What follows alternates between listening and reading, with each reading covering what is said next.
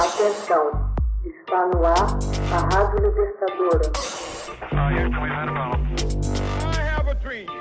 Começa agora o Hoje na História de Ópera Mundi. Hoje na História, 26 de outubro de 1979, ditador sul-coreano é assassinado. Crime foi articulado por Kim Jae-kyu, chefe de segurança de Park Chung-hee, que sofreu tiros no peito e na cabeça. Durante uma ceia no complexo residencial Casa Azul, Park Chung-hee, presidente da Coreia do Sul, é assassinado em 26 de outubro de 1979, após exercer um poder ditatorial por quase 18 anos.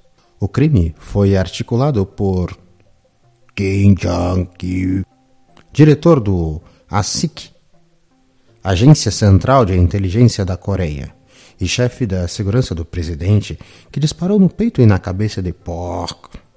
Além do presidente que morreu quase que imediatamente, também faleceram quatro de seus guardas-costas e motorista.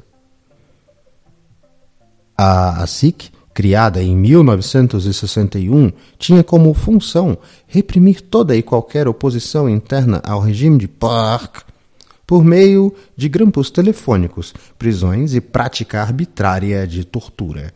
A agência também era conhecida por seu envolvimento em manobras políticas com o objetivo de debilitar a oposição por meio de suborno, chantagem e até mesmo ameaças.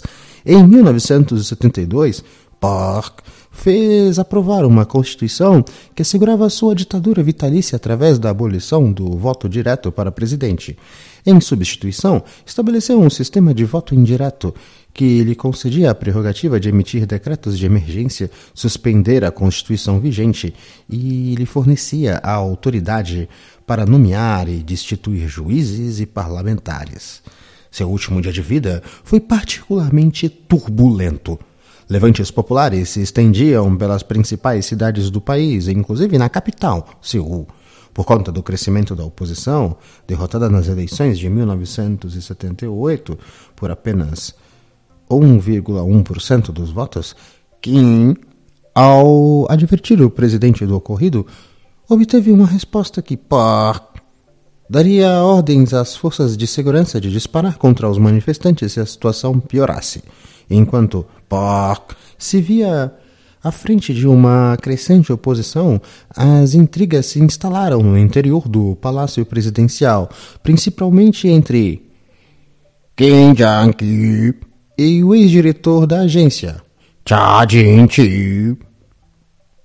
No dia do assassinato, Park e sua comitiva participavam da inauguração de uma represa em Saipyeong-chi e uma estação de transmissão de televisão em Dongjin.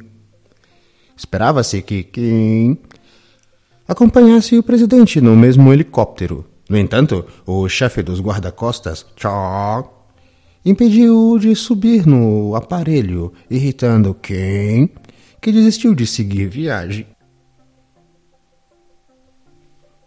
Durante a ceia, temas políticos foram discutidos. Park chegou a censurar Kane por ser suficientemente repressivo. No entanto, o chefe dos guarda-costas, Shaw, impediu de subir no aparelho, irritando Kane, que desistiu de seguir viagem. Ao final da visita, Park instituiu seus assessores e fez-os preparar mais um de seus numerosos banquetes para a noite daquele mesmo dia. Durante a ceia, temas políticos foram discutidos. Park chegou a censurar Kim por não ser suficientemente repressivo para fazer face às manifestações. As críticas de Park irritaram Kim, que saiu da sala de jantar e se dirigiu ao seu chefe de gabinete e ao diretor adjunto, dizendo: Hoje é o dia. Que? Retornou à sala de refeições carregando uma pistola semiautomática.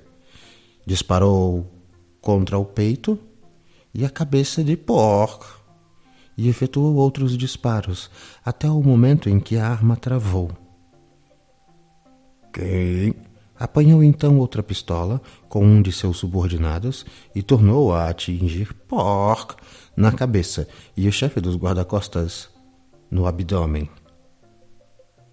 Pork foi levado ao hospital por seu secretário, chegando lá praticamente morto. Hoje na história. Texto original Max Altman. Narração José Igor. Edição Laila Manuelle. Você já fez uma assinatura solidária de Opera Mundi? Com 70 centavos por dia, você ajuda a imprensa independente e combativa. Acesse www.operamundi.com.br/apoio.